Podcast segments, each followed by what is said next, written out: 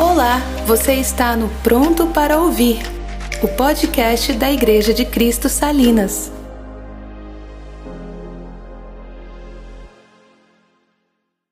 Irmãos, é, nesses últimos três encontros, nós tivemos é, os.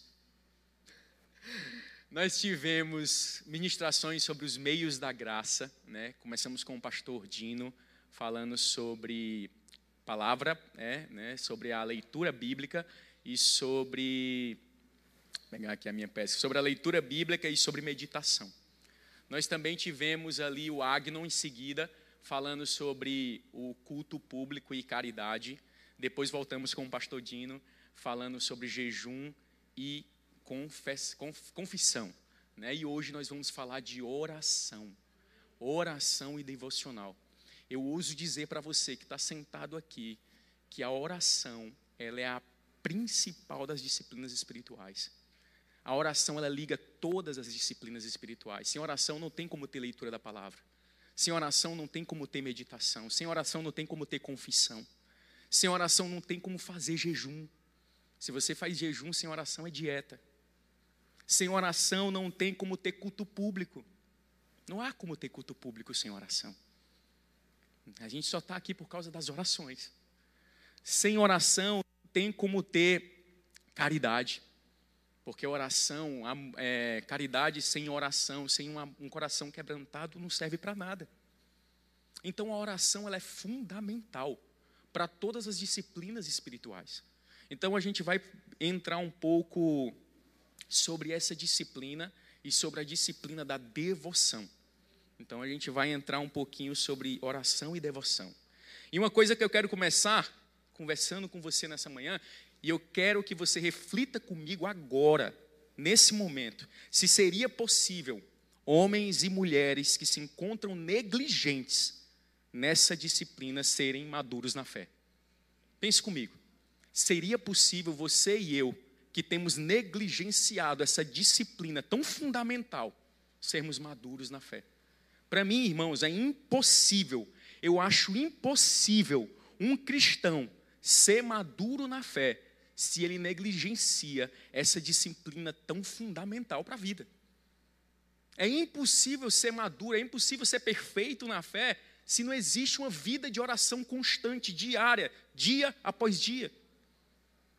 Não é uma campanha, não é uma semana, mas é a sua vida toda orando. É a vida toda da gente orando. Eu diria que é realmente impossível permanecermos em Jesus, permanecermos em Cristo, se não tivermos uma vida de oração. Se nós não tivermos uma vida de oração, nem permanecer em Cristo você consegue. Seremos como um galho cortado, seco, sem vida de oração. É impossível permanecer no, no Cristo vivo, no Cristo ressurreto, sem uma vida de oração. Não há fogo sem calor. A lamparina não se acende se não tiver óleo. Não tem como você estar tá perto do fogo e não sentir o calor. Não tem como acender uma lamparina se não tiver óleo ali. Assim como a lamparina não acende com óleo, sem um óleo, assim também não existe cristianismo sem disciplina de oração. Não existe cristianismo sem disciplina de oração. Assim como você não vai ver dizer assim, acende lamparina. Assim, um cristão não existe sem a disciplina da oração. Não tem como. Queremos uma vida como canta aquele hino. Ontem mesmo eu estava lembrando desse hino, né? Que diz assim: Mais perto quero estar, meu Deus, de ti. Mais perto quero estar. Se nós queremos uma vida como canta esse hino, precisamos de uma vida regada, irmãos, de oração. Uma vida regada aos pés do Senhor. E eu vou lhe dizer mais, preste atenção não há maior momento em que o nosso adversário está mais ocupado quando você pega e se compromete a disciplinar a sua vida em oração. Toda vida que você diz assim, eu vou orar. Não há um momento mais ocupado dele, do nosso inimigo, Satanás, quando você diz, eu vou orar agora. Ele vai fazer de tudo para você sair dessa disciplina de oração. Então, a disciplina de oração, ela quando você compromete sua vida inteira, vai acontecer todas as coisas para você parar. quando você se compromete a ter esse hábito de oração, tudo vai cooperar para você sair desse lugar, desse lugar de oração. A nossa geração, ela hoje rotula homens e mulheres como sendo homens e mulheres de Deus pela sua boa retórica, pela sua boa pregação, pela seu, sua boa teologia, digamos assim também. Mas para mim, para o Márcio, Homem e mulher de oração é um homem e uma mulher que tem uma vida regada de oração. Homem de Deus, perdão. Homem e mulher de Deus é que tem uma vida regada de oração. Quer conhecer um homem de verdade? Veja como é a casa dele. Quer conhecer uma mulher de verdade? Veja como é que essa mulher é em casa. Veja se há lágrimas de oração dentro da sua casa. É muito fácil rotular uma pessoa como sendo homem e mulher de Deus, pregando muito bem, tendo uma excelente retórica, mas para aí, como é a vida de oração dessa pessoa? Ela chora em casa? Sua casa é regada de lágrimas? Sua vida mostra uma vida de oração? O que ela faz, ela ora? O que ela deixa de fazer, ela ora? Como é a vida dessa pessoa? Então nós temos hoje que ter muito cuidado antes de rotular uma pessoa como sendo homem e mulher de Deus. Temos que ter muito cuidado, irmãos, porque Homens e mulheres de Deus têm uma disciplina de oração sensacional, sobrenatural. Algo que só Deus pode dar força para essas pessoas. Então, homens e mulheres disciplinadas na oração, quando eu vejo homens e mulheres disciplinadas na oração, eu vejo que essa pessoa ama a Deus de verdade. Você entendeu? Quando eu vejo uma mulher de oração, a gente consegue identificar algo diferente em mulheres de oração, algo diferente em homens de oração. Aí você vê realmente que esse homem, essa mulher ama a Deus de todo o seu coração. Então, o que nossa família, eu converso especialmente com os homens agora. O que nossa família tem visto em nós, homens, que estamos sentados aqui?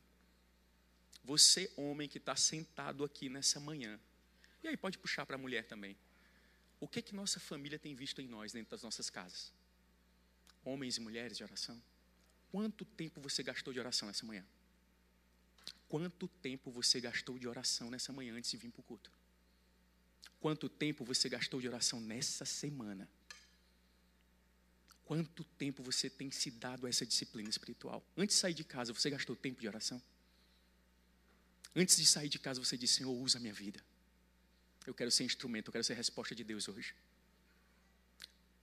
Ou temos vivido a nossa vida no automático, pegando 5, 10 minutos do nosso tempo e temos orado.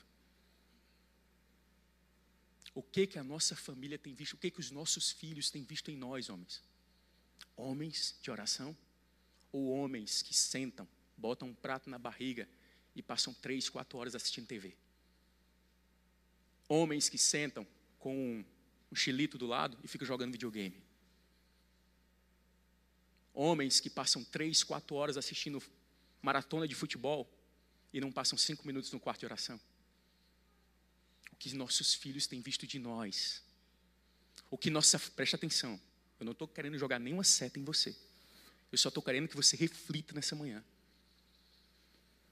Que tipo de cristianismo você tem vivido e eu tenho vivido, meu irmão? Quanto tempo temos dedicado a essa disciplina? E eu gosto, sempre quando eu falo de oração, da disciplina de oração, gosto de lembrar do seu começo, nosso começo, que éramos muito mais dedicados a isso muito mais dedicados à disciplina de oração. Então, maratonamos no Netflix, partidas de futebol, em videogames, e o pior, passamos quatro, cinco, seis horas nas redes sociais. Mas a disciplina de oração sempre é a sobra. Sempre é nossa sobra. Gastamos cinco, seis horas com essas coisas e pegamos dez minutos do nosso tempo e oramos. Quando pegamos. Porque se você pega 10 minutos, louvado seja Deus. Porque pelo menos 10 minutos você está orando. Quando temos tempo para pegar 10 minutos? Porque às vezes a gente está tão cansado, né? Que o senhor, o senhor conhece meu coração, amém. O que tem acontecido? Há algo de errado conosco, irmãos. Há algo de errado com a gente. Há algo de errado com o cristianismo atual. E eu tenho certeza que é falta de disciplina de oração. Porque sem oração não tem como ter fogo. Sem oração não tem como ter vida. Sem oração não tem como ter missão. Sem oração não tem como ter compaixão pelo perdido. Sem oração não tem como ter compaixão pelo órfão, pela viúva, pelo necessitado. Sem oração eu sentarei no banco da igreja e tá bom demais para mim. Isso não é a vida que Cristo nos chamou para viver, irmãos. Cristo diz: Vinde a mim, vinde a mim. Se você tem sede, vinde a mim. Se você tem fome, vinde a mim. Eu estou aqui. Mas nós queremos ir de qualquer jeito para a disciplina de oração. Com... Presta atenção. Você já viu gente que vai orar com o celular na mão? O celular toca, alô? Desliga. Senhor, onde é que eu estava mesmo? Isso não existe, irmãos. Você entra no seu canto, você está com a mente focada no Todo-Poderoso, no Deus do universo. Você pega seu celular e leva para o canto deserto, para o quarto secreto. Tum, tum, tum. Você acha que se concentra assim? Você acha que você está com a mente focada desse jeito, eu e você? Não conseguimos. Mentimos para nós mesmos que estamos orando. E a vida vai passando. E as oportunidades também. E a oportunidade de ser resposta de oração, de você ser resposta de oração num dia também passou. Existe alguém que está precisando que você fale para eles. E passou por causa da falta da disciplina da oração. Somente por isso. Algumas vezes já escutamos os nossos filhos, por acaso, preste atenção. Alguma vez já escutamos os nossos filhos dizendo assim: Mamãe, não vamos interromper o papai porque o papai está orando. Ou algumas vezes já escutamos no canto de oração as nossas esposas chegando e dizendo assim: Não entra no quarto, porque o nosso, o seu pai está lutando em oração. Temos isso, irmãos, nos nossos lares. É costume nosso ouvir isso dos nossos filhos. Não, não, não. Papai está orando. Não, não, mamãe está orando. Não podemos interromper. Não, não, não, deixa eles lá. Já já eles descem. Ou já já eles saem do quarto. Mas não. O que, é que nós estamos fazendo com a nossa vida dentro das nossas casas? O que é que temos ouvido dos nossos filhos? Até porque nós somos os espelhos para eles. É ou não é? Somos ou não somos os espelhos para nossos filhos? Os nossos filhos vão ver Deus em quem, se não for nos pais? A sua esposa vai ver Deus em quem, se não for em você, marido? Esposa, da mesma forma.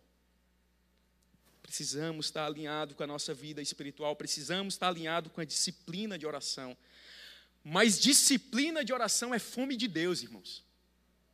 É fome de Deus. Se você tem hábito diário de estar em disciplina, orando diariamente, é porque você tem fome de Deus. Tem fome do Senhor. Nós não entramos no lugar secreto, na disciplina da oração, para pedir coisas a Deus, mas nós entramos para ser parecidos com Jesus. Com Jesus. Andar como Ele anda, tocar como Ele toca, falar como Ele fala, abraçar como Ele abraça. É assim que nós entramos no nosso secreto. Senhor, Senhor, eu não quero coisas, eu quero ser parecido contigo.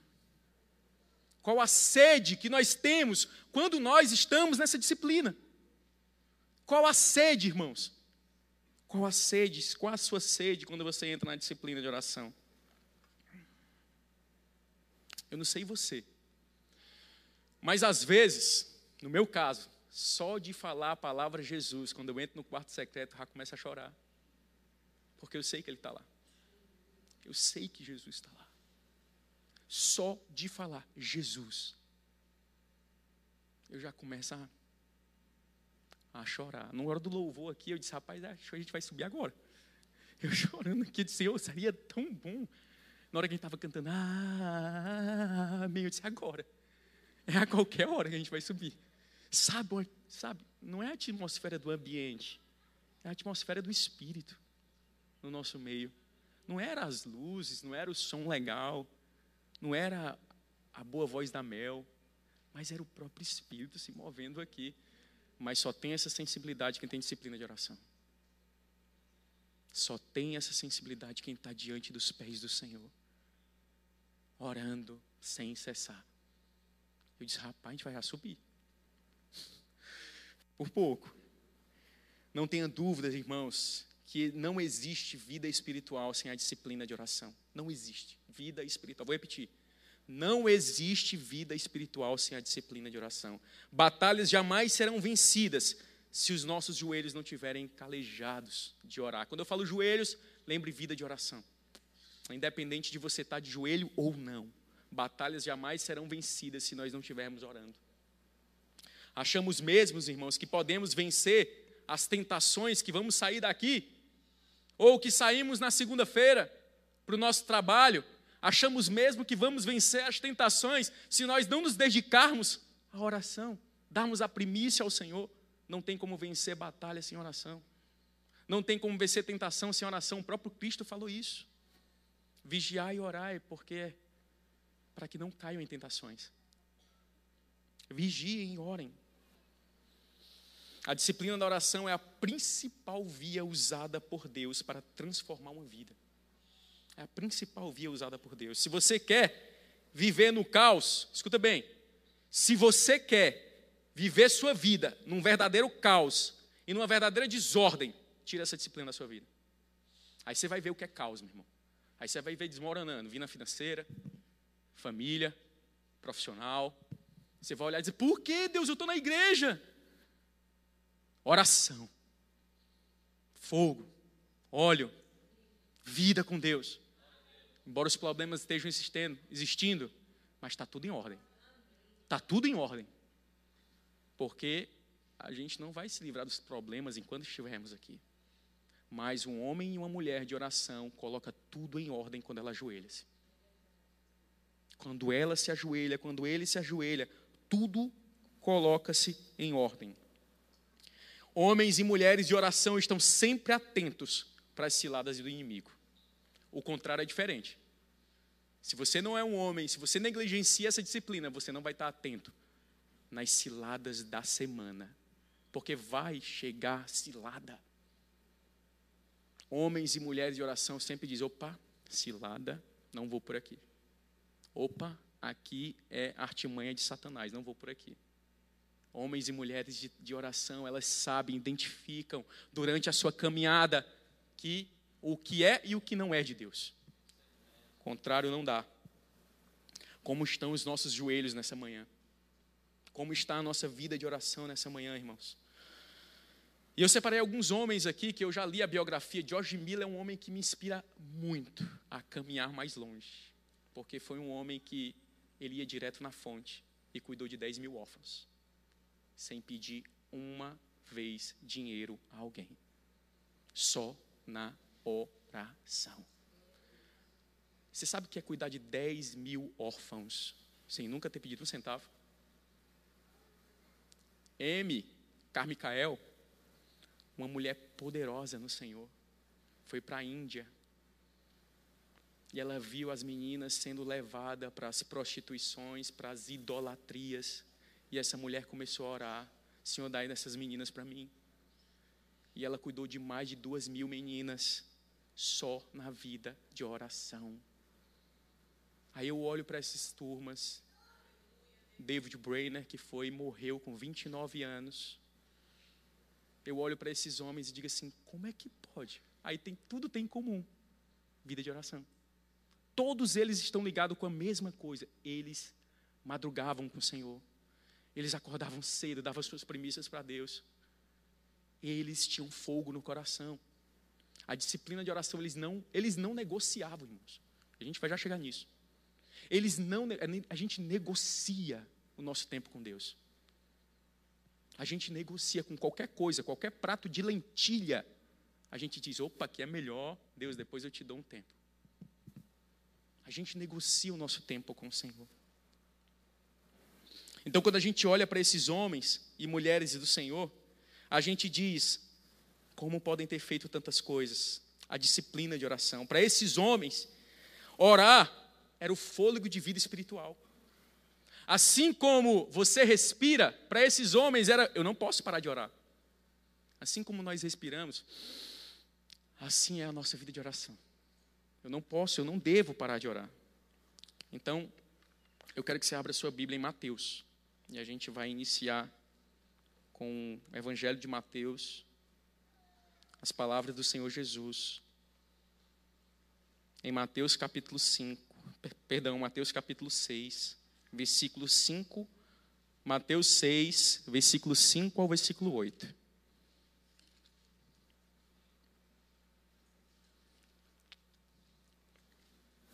Você está. Vou ver uma aguinha aqui.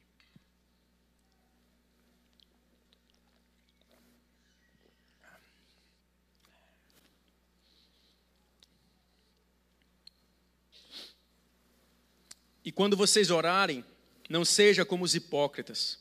Eles gostam de ficar orando em pé nas sinagogas, nas esquinas, a fim de serem vistos pelos outros. Eu lhes asseguro que eles já receberam sua plena recompensa. Mas quando você orar, vá para o seu quarto, feche a porta, ore ao seu pai que está em secreto. Então seu pai, que vem em secreto, o recompensará. E quando orarem, não fique sempre repetindo a, a mesma coisa, como fazem os pagãos. Eles pensam que por muito falarem, serão ouvidos. Não sejam iguais a eles, porque o seu Pai sabe que vocês precisam antes mesmo do que vocês pedirem. Amém? Os hipócritas oravam para chamar a atenção das pessoas, dos homens. Homens e mulheres de Deus oram para chamar a atenção de Deus, não é de homens hipócritas, eles oram para as pessoas dizerem assim: Uau, que homem de oração! Eles se levantam, eles mostram que sabem orar bem. Homens e mulheres de Deus é como o publicano e o fariseu que diz: Senhor, eu não sou digno nem de olhar para ti. Tem piedade de mim. Então os hipócritas oravam para chamar a atenção dos outros, mas não chamavam a atenção de Deus, de forma alguma. Se a nossa vida de oração é apenas para recebermos recompensas aqui na terra, de fato receberemos. Aplausos, batidinha nas costas. Meu irmão, você é um homem de oração, viu? A recompensa vai ser aqui, com os aplausos e as, e as batidas nas costas que a gente tanto vê. O quarto que Jesus fala no versículo 6 aqui, quando ele diz assim: Mas quando você orar, vá para o seu quarto, feche a porta e ore a seu pai que está em secreto, então seu pai que veio em secreto recompensará. O quarto que Jesus fala aqui é um lugar longe de holofotes. É um lugar onde você está concentrado com Ele. É um lugar onde você se tranca com Deus, independente de seu quarto em si. Mas é o lugar onde nos quebrantamos, nos humilhamos diante do Senhor. Esse é o lugar, esse é o quarto que Jesus está falando. É o lugar onde as distrações não nos incomodam. Esse é o quarto que Jesus está falando, onde você vai estar focado comigo. Comigo. O quarto aqui mencionado é o lugar da casa onde normalmente se guardam as coisas, a dispensa. Aquele lugar que a gente não quer que ninguém veja, está tudo desorganizado. Esse é o quarto que Jesus está falando. O lugar de completa privacidade da casa. É nesse lugar que está muito desorganizado que Jesus põe ordem. É nesse lugar, presta atenção, que está um caos, que quando a gente entra para orar, as coisas se organizam. É nesse lugar, esse quarto de oração, que muitas vezes na nossa casa é tudo desorganizado, mas está lá escondidinho. É onde Cristo está dizendo assim: Eu vou colocar tudo em ordem. A disciplina de oração coloca tudo em ordem na nossa vida. Eu não sei qual a área da sua vida que você entrou aqui que está toda desordenada, mas eu quero te dar um conselho. Tenha uma disciplina de oração. Tenha uma vida de oração. Você vai ver o que é ordem. Você vai ver o caos se transformar em manancial. Você vai ver sua vida ser transformada se você perseverar em orar. Não é dois, três, não. como eu falei no início, é a vida de manhã, de tarde, de noite, orar sem cessar. Quando a gente faz uma analogia ali com os reis de Israel, ali você lê primeira, segunda reis, primeira e segunda crônicas, quando você vê, os reis do sul e os reis do norte, quando você vê aqueles homens, quando eles se afastavam de Deus, o que, que acontecia? Destruição, desordem, caos, a nação caía, a família se destruía e a vida do homem se acabava. Tão somente por quê? deixou de buscar a Deus, deixou de buscar o Senhor. Primeira, lê os livros de reis e livros de crônica que você vai ver exatamente isso. Toda vida que um homem saía de buscar o Senhor, o que, que acontecia? Desordem vinha. A nossa vida é assim hoje, irmãos. Toda vida que você negligencia a vida de oração, vem caos e desordem. Toda vida que nós negligenciamos, quem sofre é a nossa família. Quem sofre é a nossa casa. Quem sofre somos nós. Se nós negligenciamos essa disciplina. E não adianta, volto a repetir, não adianta se auto-sabotar, meu irmão, com oração. A oração é focado nele. Nele. Somente nele. Então, quando a gente faz essa analogia dos reis, quando eles saíam de perto do, de, do Deus vivo, tudo se destruía. A mesma coisa somos nós. Pare de orar. Tudo se destrói. A minha oração nessa manhã é que você, se você parou com essa disciplina, você volte. Se você tem negligenciado, escuta só, se você tem negligenciado por cansaço, por dificuldades, meu irmão, volte, lute. Lute para estar aos pés do Senhor. Novamente. Amém? Oração é se derramar diante de Deus, meus irmãos. Oração é uma carta aberta para Deus da nossa fraqueza. Quando você ora, você diz assim: Eu não consigo. Oração é uma carta aberta da sua limitação, a carta aberta e íntima da sua limitação para o Senhor. Quando você ora, você está mostrando para o Senhor que Ele tem todo o poder e você não consegue. Ele pode colocar ordem, não suas mãos. Ele tem todo o controle, Ele é soberano. Você não consegue. Oração é humilhação. Oração é mostrar sua fraqueza. Oração é você dizer assim: não dá, eu não consigo. Só o Senhor. Somos ou não somos tendenciosos a colocar a mão em tudo? Eu não sei você, mas eu sou. Eu sou daqueles que quero ter o controle. E quando o controle sai de mim, eu fico logo. Aí o Senhor vem e diz assim: opa, volta para o lugar de oração. Eu não sei se você se identifica, mas somos demais tendenciosos a isso, a controlar todas as coisas. Meus irmãos, a nossa oração é, é, é essencial para a nossa vida, irmãos é essencial. Não é a nossa oração, não é a minha nem a sua oração que é poderosa. Poderoso é Deus que escuta elas. Poderoso é Deus que escuta as nossas orações e faz conforme a sua boa, perfeita e agradável vontade. Então, no quarto, lá no quartinho que Jesus falou em Mateus 5, 6, Mateus 6, 6, diz a gente não pode se exibir ali. Quando a porta está fechada, não tem como ter exibição, entende? Quando a porta está fechada, quando está só você e o Senhor, ninguém está vendo. É só você e Deus. Não tem como se exibir ali. Podemos até impressionar as pessoas com a nossa muita boa retórica, mas a Deus nós não impressionamos. Escutou? Você não impressiona Deus. Quando você chora, você não impressiona Deus. De forma alguma. Quando você tem uma boa oração, você também não impressiona Deus. A gente pode até impressionar os outros. Rapaz, mas Deus não se impressiona. Deus nos conhece. O poder do lugar secreto não é sobre o lugar que é poderoso. Aquele lugar é santo. Aquele lugar é separado. Não é sobre o lugar que é poderoso. Não, não existe lugares santos e. Não, onde o pé do crente chega, santifica o lugar. É ou não é? O poder do lugar secreto, que Jesus está falando em Mateus 6,6, não é sobre o lugar, mas é o Deus que está no lugar que você chega.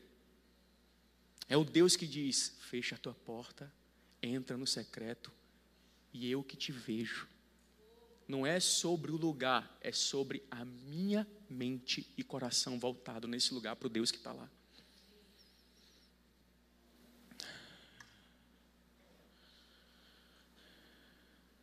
É nesse lugar que nós temos que nos afastar de todas as distrações. É nesse lugar, eu não sei você, mas eu tenho esse problema. Vez ou outra eu sou tendencioso de pegar, cadê meu celular? De pegar meu celular e dizer, rapaz, eu vou só levar para a playlistzinha aqui para me orar. Aí deixo lá e aí eu já me perdi.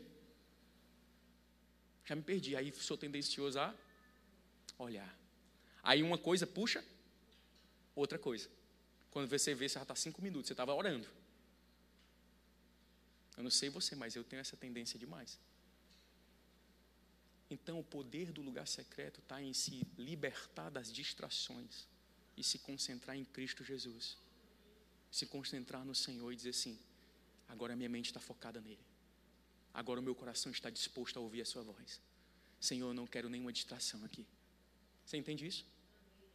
É quando o nosso coração se derrama. Não é sobre o lugar que Jesus está falando aqui. Não é sobre o quarto que a gente tinha quando era jovem. Caio vai lembrar quando a gente era jovem, a gente tinha um chamado quarto da morte. E a gente foi tão bom esse tempo, não era, não era Alex? E a gente entrava naquele lugar, chorava, chorava, chorava, chorava. E a gente começou a dizer assim: rapaz, o quarto da morte. o quarto da morte tem poder, o menino. E não era o quarto, eram as disposições do coração e se entregar e se molhar a um Deus que já estava lá. Entende? Não era sobre o local em si, até porque a Bíblia ensina que Jesus, ele orou em vários lugares: monte, deserto, templo, jardim. Jesus orou em vários lugares. Pedro orou no terraço. Paulo e Silas na prisão. Não é sobre um lugar em específico, o quarto secreto. É sobre um lugar onde eu me livro de tudo e eu estou só com Ele. É um lugar que eu digo, Senhor, é agora. É nesse momento que eu quero ser transformado por Ti. É nesse lugar que o meu coração anseia, como a, como a corça tem sede de água, assim meu coração tem sede do Senhor. É neste lugar que eu quero beber mais da Tua presença.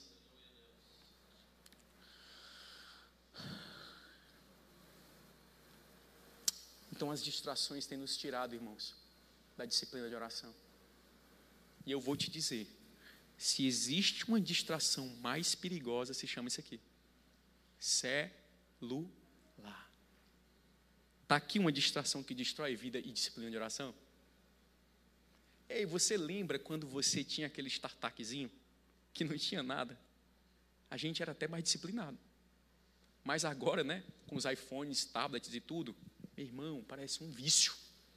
É uma sede ter mais, de ter mais coisas, e a sede de Deus vai se indo embora. Vai se indo embora. A nossa sede por distrações tem consumido a nossa vida de oração, irmãos. Você quer que Cristo te veja? Quem quer que Cristo te veja? Eu quero. Você quer que Cristo te escute? Eu quero. Então vá com a mente focada para o lugar da oração. Se nós queremos chamar a atenção de Deus, no sentido que eu digo assim: Senhor, eu estou aqui, livre-se de tudo hoje que te afasta dele. Nessa manhã, as distrações que tem te tirado. Deixa eu falar uma coisa para você. Nós estamos tratando oração como algo natural e não é. Escutou bem? A oração é algo sobrenatural. Oração é algo sobre, não é natural. Não é você orar e lendo aqui um livro, um livro qualquer, orar, orar lendo a. Oração é algo poderoso, sobrenatural. Não trate a oração como algo qualquer, porque não é. Oração é sobrenatural, irmãos. Significa estar trancado com Deus. Esse quarto significa estar trancado com Deus em qualquer lugar, em qualquer momento, dando ao Senhor um tempo de qualidade para buscá-lo de todo o seu coração. Esse quarto que Jesus fala é o hábito de oração. Escute bem, esse quarto que Jesus fala é o seu hábito de oração diário. Entre, venha, me busque.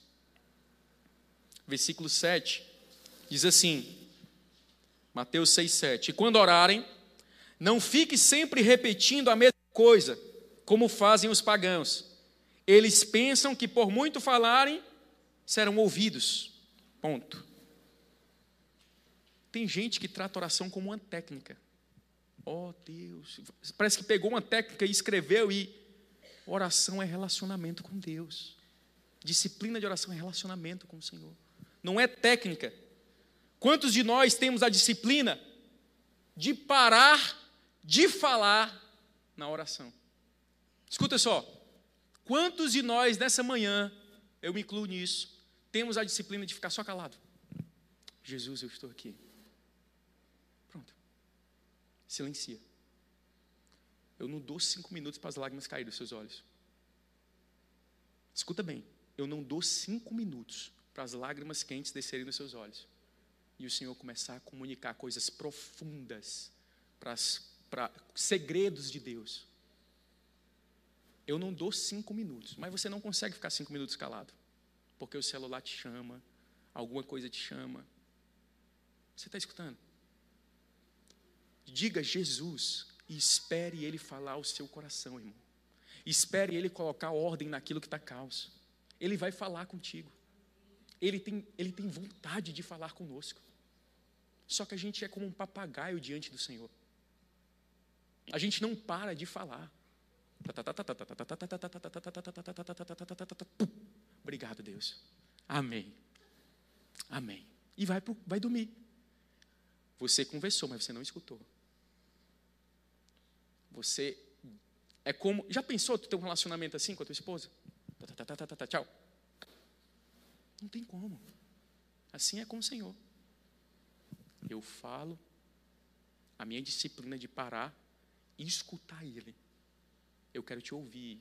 Tem coisas que eu não posso fazer. Para. Ele vai falar, vai trazer à memória palavras, vai trazer à memória a sua palavra. Porque uma das coisas que o Senhor mais faz quando a gente se cala é trazer à memória a Bíblia. É ou não é? Traz à memória palavras, traz à memória coisas que ele comunicou já com você e que você, pela sua rotina consumida, onde você deixou de praticar essa disciplina, você esqueceu. E o Senhor traz à memória assim: se lembra quando eu te falei isso, Márcio? Eu digo, Senhor, eu lembro. Pois é, a sua correria não tem me escutado mais a sua loucura, a sua sede por ganhar dinheiro, a sua sede por ser consumido pelo trabalho, a sua sede por querer mais, não tem mais me escutado. Então nós precisamos, assim como fala aqui no versículo 7, eles acham que por muito falarem serão ouvidos. E não é sobre falar, não é sobre muitas palavras, é sobre poucas palavras sinceras diante do Senhor. Não é o muito falar, não é o muito se expressar. Basta duas, três palavras. E dizer, Senhor, eu estou aqui, fala comigo. Olha a oração de Pedro quando estava se afundando. Senhor, socorre-me. E a mão do Senhor veio lá e puxou. E a gente vê várias orações assim na Bíblia, curtinhas. Cara, quando eu, eu, eu acho tremendo, eu gosto de orar muito. Mas eu acho tão tremendo quando a pessoa ora específico, cirúrgico sabe, numa coisa assim, pá. Eu disse, meu irmão, orou pouco, mas foi. Puf. Sabe? Pessoa que roda, roda, roda, roda, roda, roda, roda, roda, roda, roda, roda. Cara, aí a pessoa já está dormindo. Cara, seja, oração não é muitas palavras. Oração é você falar e escutar. Falar, escutar. Falar, escutar. Falar, escutar. Que você passe duas horas assim, mas que você escute mais do que você fale. Amém?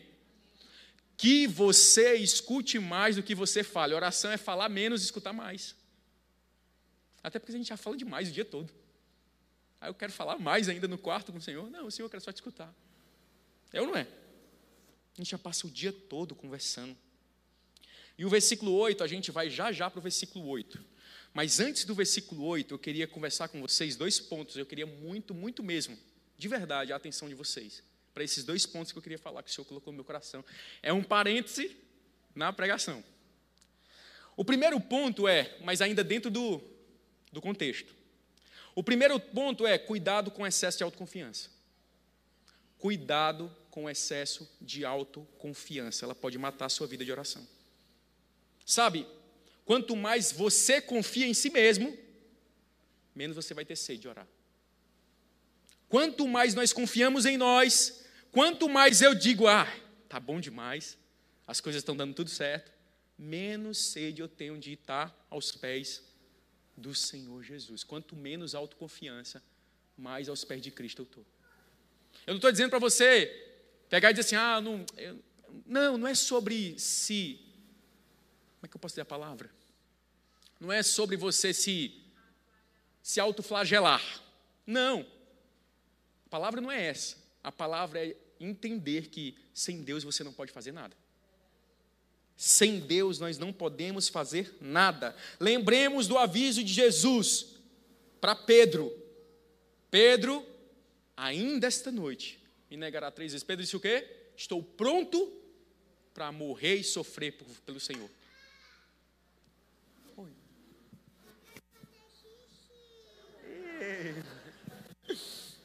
Vai, Mel. Só para quebrar, né? É isso aí. É porque, gente, eu queria que vocês estejam orando. A Estezinha está com infecção urinária. Aí, é, quem é mulher sabe, né? Quando vem o xixi, tem que fazer na hora. Só Deus. Só Deus. Então, é... onde é que eu estava? Então... Autoconfiança, tenha cuidado com a autoconfiança. Pedro disse: Estou disposto a sofrer e morrer pelo Senhor. Quanto mais eu confio em mim, mais eu deixo de chorar aos pés de Jesus. Quanto mais eu confio em mim, mais eu deixo de chorar aos pés do Senhor. O lugar mais alto, vocês com certeza sabem disso. O lugar mais alto que nós podemos estar é aos pés de Cristo. Orando, orando buscando, jejuando. Tem uma história de um rei na Bíblia, lá em 2 Crônicas 14, 15, 16, que fala sobre a história do rei Asa. Homem temente, fiel, homem que buscou fazer as coisas do Senhor, mas no 36 ano da sua vida, perdão, 36 ano do seu reinado, por alguma coisa se distraiu e deixou de buscar o Senhor. Excesso, a Bíblia deixa bem claro, o reino estava seguro, o reino estava em paz. Quando tudo estiver tranquilo, não pare de orar. Continue buscando a Deus. Quando tudo, quando o mar se acalmar, é a hora de você orar ainda mais. Está mais diante do Senhor, porque o inimigo das nossas almas não está brincando. Está entendendo? Quando o mar estiver calmo, ore mais. Cuidado com os excessos de autoconfiança. O segundo ponto nesse parênteses que eu, que eu queria dar era, e esse é especial, eu até falei na última oração: tenha uma vida regada de oração pela sua liderança. Meu irmão, ore pela sua liderança. Se você precisa de uma disciplina, ore pelos seus pastores. Esse é um pedido para a igreja. Ore pelas famílias dos pastores e os pastores. Amém? Por favor, saia daqui com essa disciplina. Ore pelo Dino, ore pelo Agno, ore pelo Rafael, ore pelo Vitor, ore por mim, ore para o Rodrigo, ore, busque a Deus pela sua liderança, pague um preço em oração pelos seus pastores, para que eles se mantenham homens de oração. Amém? Para que nós nos mantenhamos homens de oração que buscam ao Senhor de todo o coração. Para que a gente nunca saia desse lugar e sempre seja guiado pela voz do Senhor e não pela voz de homens. Sempre seja guiado pela. Então, por favor, pague o preço de oração pelos seus pastores todos os dias. Senhor, não deixe os meus pastores sair do lugar de oração. Não deixe o Dino sair do lugar da oração, Senhor, pelas distrações. Não deixe o Rodrigo, Senhor, por favor pague o preço por eles. Colossenses 4, 2, 3 diz assim: Paulo dizendo: dediquem-se à oração, estejam alerta e sejam agradecidos. Ao mesmo tempo, orem também por nós, para que Deus abra uma porta para a nossa mensagem, a fim de que possamos proclamar o ministério de Cristo. Paulo pede oração à igreja e diz: Olha, para que a gente avance, vocês precisam orar pela gente também. Para que a gente possa chegar no Urubu, Quiterenópolis e todas as comunidades estados, países. É necessário uma igreja que ora pelos seus líderes, seus pastores. Amém? Filipenses 1,19 diz assim: Pois sei que o que me aconteceu resultará em minha libertação, graças às orações de vocês. Graças às orações de vocês e o auxílio do Espírito de Jesus Cristo. Então, a igreja que ora para os seus pastores faz seus pastores avançarem no caminho certo. Amém? Então, se você for perceber, os progressos de Paulo e dos seus cooperadores vinham também da oração da igreja. Vinha de uma oração de uma igreja que pagava um preço de oração pela sua liderança.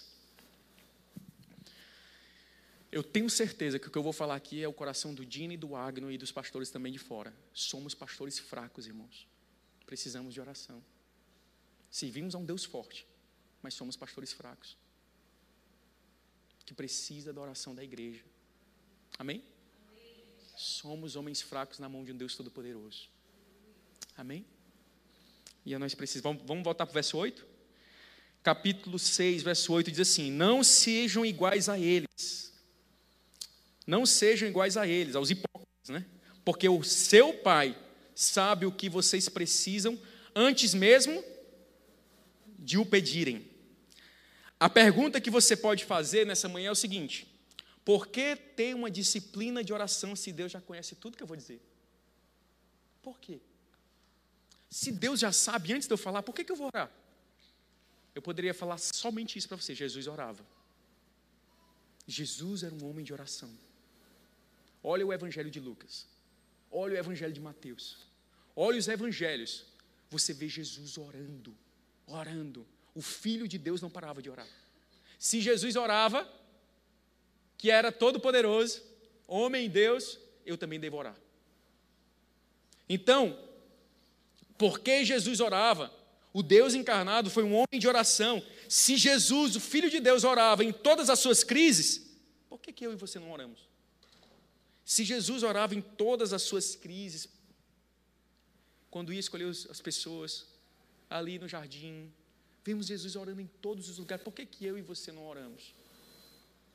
Lucas, só rapidamente eu vou falar um pouco da vida de oração de Cristo. Lucas 6,12 diz assim: Num daqueles dias, Jesus saiu para o monte a fim de orar e passou a noite orando a Deus. Marcos 1,35 diz: De madrugada, quando estava escuro, Jesus levantou-se, saiu de casa e foi para um lugar deserto. Lucas 22, 41 diz: Ele se afastou deles a uma pequena distância, ajoelhou-se e começou a orar.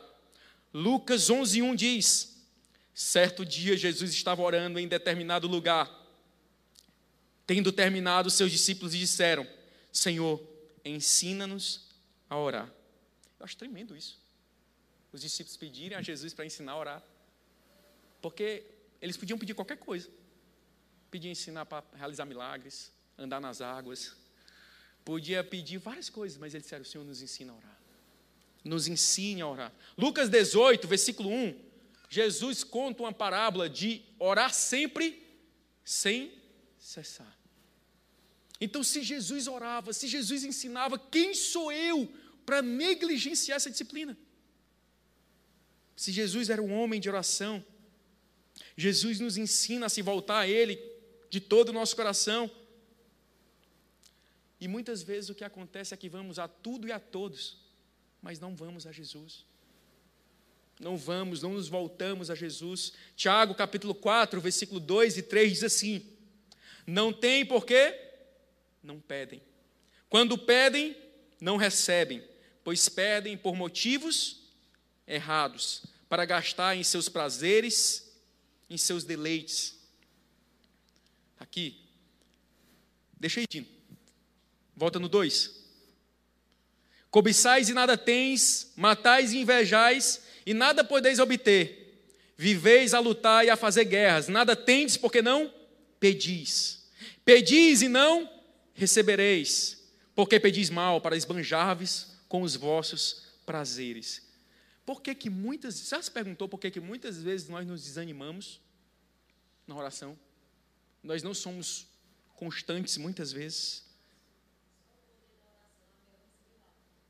Glória a Deus, glória a Deus, olha aí. Glória a Deus. A Mel recebeu alta. Glória a Deus. Eu não sei você, mas quando a gente estava orando aqui, o Senhor a Mel e nós todos, como igreja. Louvado seja Deus. Podia acabar, né? Né? Pronto. Está resumido já. Só não vou acabar porque tem um devocional ainda, viu? Senão eu ia acabar agora. Já ia chamar o louvor. Era. Então por que desanimamos? Porque oração é o quê? Fome de Deus, não é lista de compras. Você vai para o supermercado, você leva o quê? Uma listinha de compras. E oração não é isso. Oração é você chegar no, no, diante do Senhor com fome dele. Por quê, gente? Porque eu me pergunto sempre: louvado seja Deus pelos homens que estão vindo, certo? Mas por que, que a oração com H sempre dá cinco, seis, oito, dez homens? Por quê? Por quê? Olha o tanto de homem que eu estou vendo aqui. O tanto de homens. Oração é o quê? Fome de Deus. Eu não negocio esse momento. Ah, mas eu te... esse momento eu não negocio. Vou dar só um testemunho para vocês. Eu tinha um evento da empresa numa quarta-feira. Um evento. Eu disse: não, na quarta-feira não dá. Tem a oração dos homens. Para mim não dá. Então, a gente não negocia a oração, irmãos. A gente negocia por qualquer coisa, não porque tem um jogo de Fortaleza, porque tem um jogo de Ceará, não porque tem não sei o quê, porque não tem não sei o quê. Isso demonstra a nossa sede, a falta de sede e fome pelo Senhor. E eu me incluo nisso. Eu me incluo com vocês nisso. Amém? Amém, gente? Nós precisamos orar mais. Amém? Vamos falar um pouquinho sobre devocional? Só depois da Mel já. Devocional é uma palavra que significa devoção, apego sincero e fervoroso a Deus. Isso significa devoção. Uma palavra que deriva da palavra devocional, a palavra que deriva da palavra devoção. Eu queria que você abrisse sua Bíblia em Deuteronômios, capítulo 6. Deuteronômios, capítulo 6.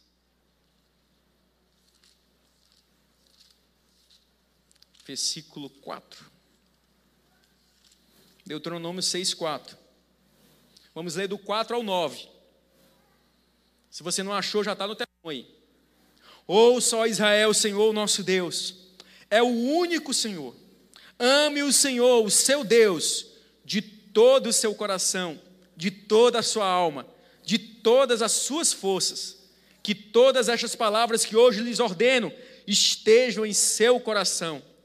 Ensine-as com persistência aos seus filhos. Converse sobre elas quando estiver sentado em casa, quando estiver andando pelo caminho, quando se deitar e quando se levantar. Amarre-as como um sinal nos braços e prenda-as na testa. Escreva-as nos batentes das portas de suas casas e em seus portões. Amém? Devocional. Vida de Deus dentro do seu lar. Buscar a Deus com sua família. Estar diante do Senhor. Não tenha dúvida que uma vida de oração te levará a uma vida devocional. Se perde não, gente. Se perde não.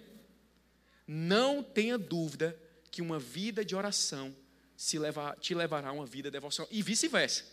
Uma vida devocional também te levará, te carregará a vida de oração. Jamais, irmãos, jamais subestime o devocional no lar, irmãos.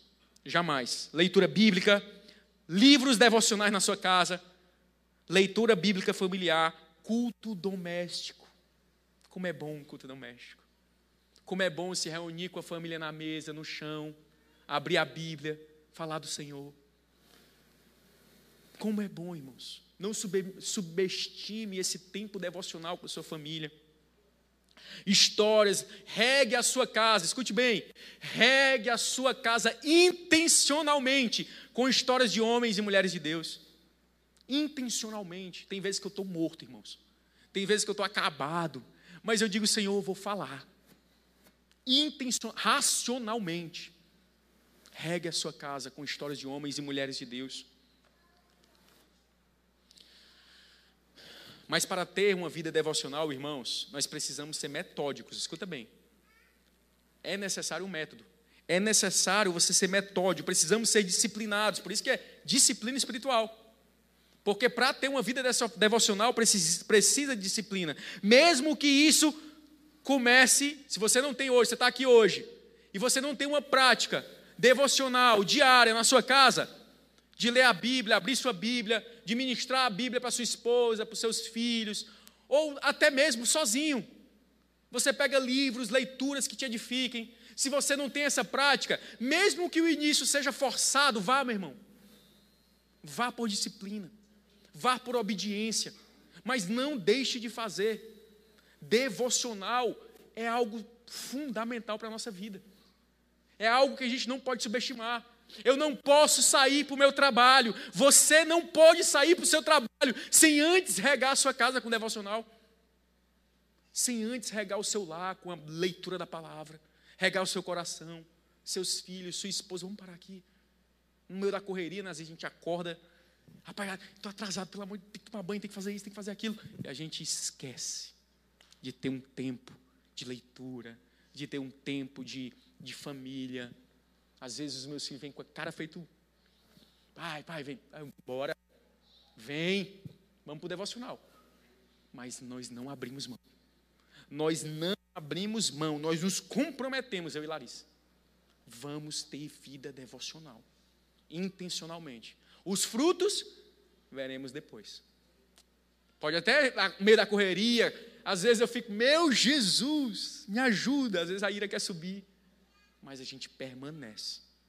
Fiel, fiel a esse tempo devocional. Comprometa-se com horários. E não abra mão até que isso se torne um hábito. Porque vai se tornar um hábito. Você não vai querer sair de casa sem antes ler sua Bíblia. Você não vai querer sair de casa sem antes orar com a sua família. Você não vai. Comprometa-se. Porque isso se torna um hábito. E um hábito, meu irmão, é difícil de ser arrancado do nosso coração. Então comprometa-se, largue tudo que possa, no tempo devocional, escuta bem, no tempo devocional, largue tudo que possa te tirar desse tempo. Largue seu celular. Você está lendo? Está tendo um tempo, cara, eu vou, bota no modo avião. Vou ter um tempo com o Senhor agora. É o meu tempo com Deus, é o tempo de, é o que eu, é a minha primícia para Deus. Deixa eu falar um pouquinho como é que a gente faz lá em casa. É? Você não precisa imitar, certo? Nem precisa fazer igual. Mas um pouquinho como é que a gente faz lá em casa. A gente acorda, é aquela correria de toda a família. A gente junta os meninos, tem aquele tempo. A gente tem um livrinho devocional, lê o devocional para as crianças, ora, rega, rega antes de irem para a escola, vão para a escola. Chega em casa à noite, temos o nosso culto doméstico. Não abrimos mão do culto doméstico, irmãos. Domingo a domingo. Para iniciar, aconselho-te, começa um dia na semana. Começa com dois dias na semana. Começa com três dias. Mas não abra mão. É importante para mim, para você, para a nossa família, esse tempo devocional. Então, à noite, nós temos aquele culto doméstico, aquele tempo ali de 20, 30 minutos, onde nós louvamos, ministramos uma porção da palavra, oramos, despedimos. Vamos para o quarto, os meninos pedem história. Regamos com história bíblica. E assim a gente vai ter no nosso tempo devocional com o Senhor. Assim a gente vai regando a mente das crianças. Assim a gente vai se alimentando também. Porque toda vez que você alimenta seus filhos, você está se alimentando também. Você entendeu? Toda vida que a gente está ensinando, a gente está se alimentando também. Então, meu irmão, não abra mão. Sete dias, durante todo o ano, às vezes nós falhamos num dia ou no outro. Eu e Larissa. Tem dia que a gente não deu, mas nenhuma culpa vem no nosso coração. Não deu. Mas no outro dia a gente faz. A gente persevera. A gente permanece. Amém? Devocional é algo importantíssimo para nós. Amém? Eu queria encerrar, por fim, irmãos, realmente encerrando agora, dessa parte de oração, disciplina de oração e disciplina devocional eu queria encerrar, falar de oração e não contar um pouco, essa história, para mim é, é um pouco difícil. Eu queria encerrar contando um pouquinho da disciplina de oração e devocional que os moravianos tinham. É um exemplo. É um exemplo. Os moravianos passaram 100 anos orando sem parar. Sem parar. Homens que oravam 24 horas por dia, porque tinha as escalas. Homens que oravam 24 horas por dia, sete dias da semana, 365 dias por ano, por 100 anos. Isso é vida de oração, irmãos. Isso é vida de oração. Não era campanhas que se faziam nas, no, no vilarejo lá. Era vida. Havia graça, poder de Deus em meio a eles. Pessoas desejosas por mais de Deus. E detalhe, preste atenção.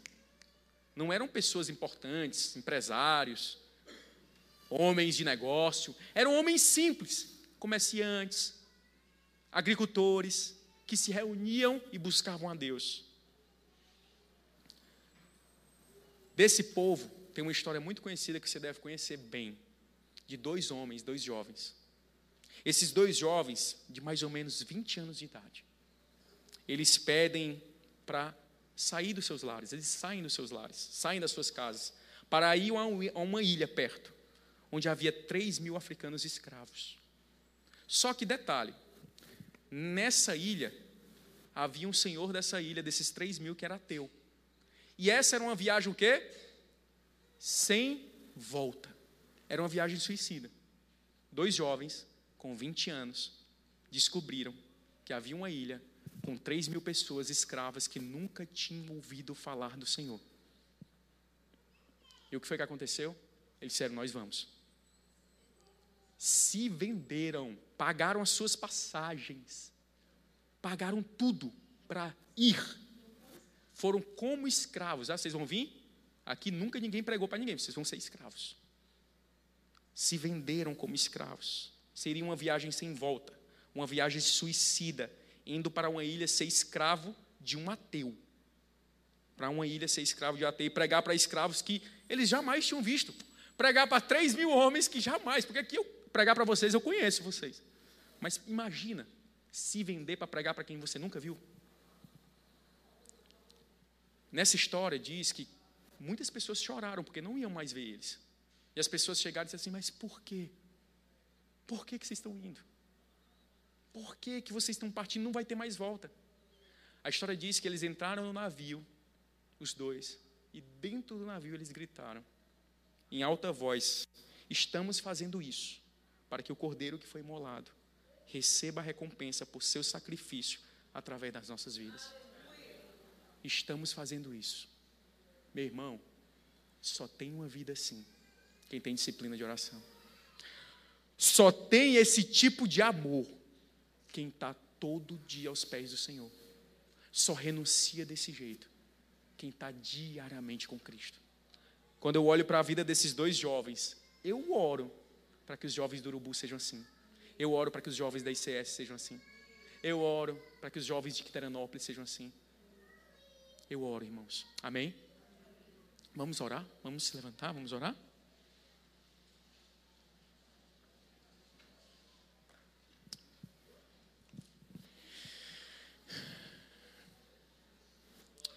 Eu queria conversar com você nessa manhã, que chegou aqui e escutou essa palavra.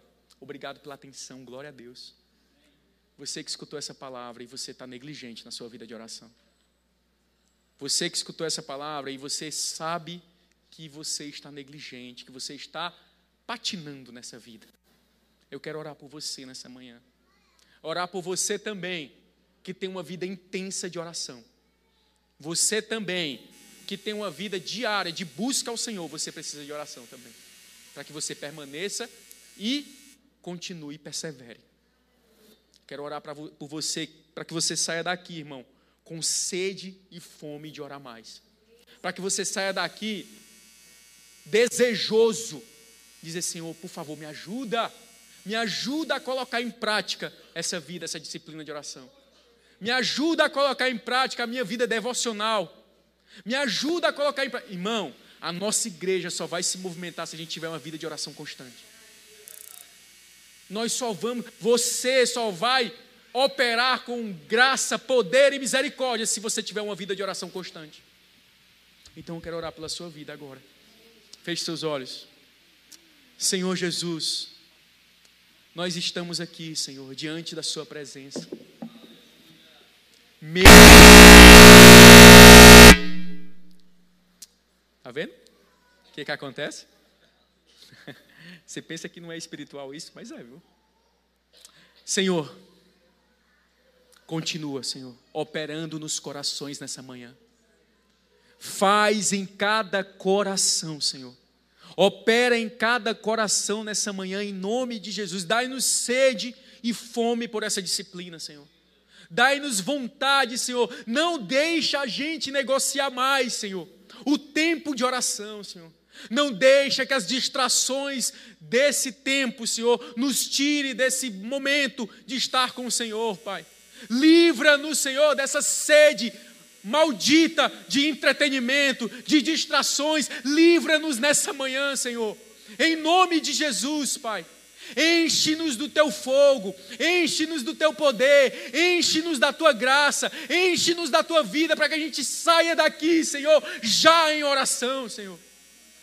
Levanta-nos, Senhor, como homens e mulheres cheias de vontade de orar, Senhor. Levanta como homens e mulheres que regam as nossas casas com lágrimas, Senhor. Levanta homens e mulheres que não perdem tempo com coisas passageiras, mas que são disciplinados em te buscar, Senhor.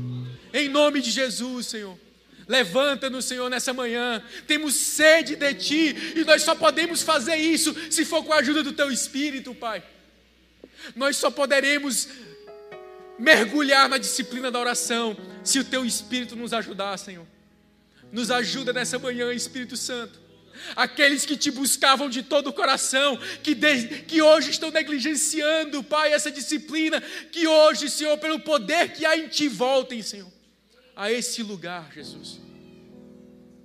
Glorifica o Teu nome, Pai. Glorifica o Teu nome, Senhor, no nosso coração, em nome de Jesus. Levanta uma igreja que ora, Senhor. Levanta uma igreja que te busca, Senhor. Levanta uma igreja que antes de ir aos homens vão ao Senhor, Pai. Levanta uma igreja, Senhor, que sabe que a fonte nunca se esgota, Senhor, e que ela sempre está aberta, sempre está aberta para glorificar, Senhor. Levanta uma igreja, Senhor, que antes de pegar o telefone para ligar para alguém, vai direto ao Senhor, Pai. Em nome de Jesus, Senhor. Levanta-nos, Senhor, para essa disciplina de oração. Levanta-nos, Senhor, com toda sede, sem vontade de querer coisas, mas vontade de ser parecido com o Senhor, Pai. Em nome de Jesus. Em nome de Jesus, Pai. Levanta uma igreja que faz um devocional diário, Senhor. Levanta uma igreja que se reúne nas mesas, Senhor, que se reúne nas suas casas e abre a palavra de Deus, Senhor, para meditar, para mergulhar, para ser cheio de Ti, Senhor. Levanta lares com culto doméstico aqui, Senhor. Levanta lares com culto doméstico nessa manhã.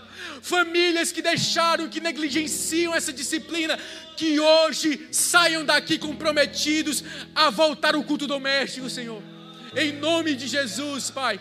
Que louvores sejam entoados nas casas, Senhor. Voltem a ser entoados nas casas, Senhor, nessa manhã que orações voltem a ser entoadas nas cozinhas, nas salas, nos banheiros. Oh Deus, que a tua presença vai inundando cada lá e cada família nesse lugar, Senhor.